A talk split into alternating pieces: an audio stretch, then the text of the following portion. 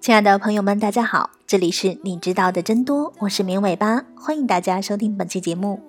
我们的节目是每周一到周五的晚上七点准时更新。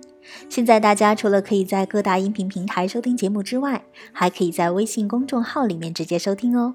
我们节目的背景音乐还有很多有意思的推送都在公众号里，欢迎大家来公众号跟绵尾巴互动和交流。怎么加入我们呢？直接在微信里面搜索“绵尾巴”三个字的全拼就能找到了，等你来哦。在北京瘫之后，相信大家的朋友圈都再度被一股浪潮所席卷，朋友们纷纷表示每天太累了，感觉自己被掏空，好像越来越多的人正在被倦怠感所侵扰。但这到底是现代生活的锅，还是我们的身体、心理和疲惫精神状态惹的祸呢？疲惫流行病开始于一种心理和生理惰性，患者会感觉到自己做任何事都万分沉重，哪怕是最平凡的任务，都仿佛抽离了所有的能量，所以专注于自己的工作也就变得越来越困难。其实这些感觉人们很早就熟悉了，从教皇本笃十六世到玛利亚凯莉，他们都被诊断出患有倦怠症。而媒体似乎把这个病打造成了一个纯粹的现代疾病，太多的现代人都感觉身体被掏空。毫无疑问，倦怠感在当下是一个紧迫的问题。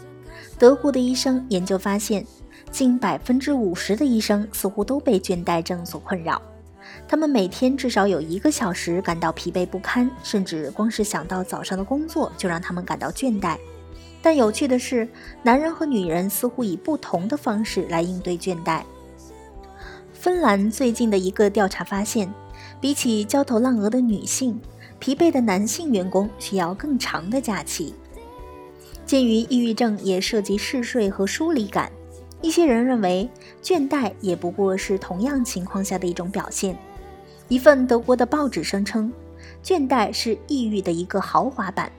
只有失败者会变得抑郁，而倦怠是赢家的疾病，或者更确切地说，前赢家们。不过总体而言，人们通常认为这两种情况是截然不同的。理论普遍认为，抑郁症表现为失去自信，甚至是自我憎恨或者是自卑，但是倦怠则不同。这些人的外在形象往往仍然完好无损。人们对于倦怠的愤怒，通常不是针对自己。而是针对某一个工作、组织、客户，或者是更广泛的社会政治和经济系统。倦怠也不应该与慢性疲劳综合症混淆。慢性疲劳综合症包括至少六个月以上长时间的身心疲惫，患者会饱受折磨，许多病人都有身体轻微疼痛的症状。有证据表明，我们的大脑还没能很好的适应现代工作环境。现代社会日益增强的对生产力的重视，让我们产生了这样的一种情感需要：一个人必须通过工作才能证明他的价值。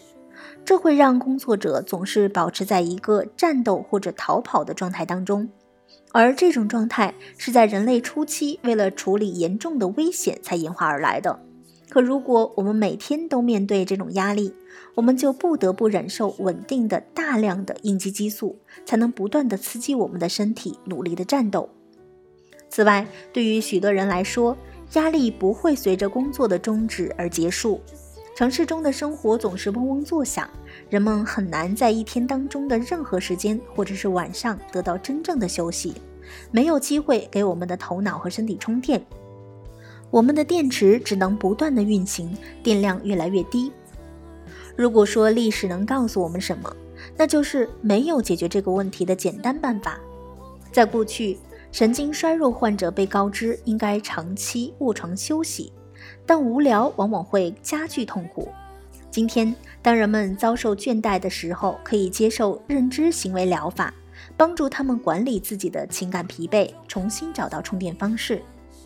治疗疲惫是特定的主题，你必须知道是什么耗费了你的精力，什么才能为你补充能量。有些人可能需要刺激的极限运动，而另一些人可能更喜欢看书。重要的是为工作和休闲划定界限，因为这正是受到威胁的部分。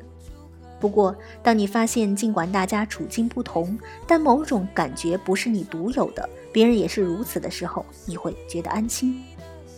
好的，以上就是本期节目的所有内容了，感谢大家的收听，也欢迎大家关注“绵尾巴”的微信公众号。我们节目的背景音乐还有很多有意思的推送，也都在公众号里。大家也可以在公众号里面跟绵尾巴互动和交流。怎么加入我们呢？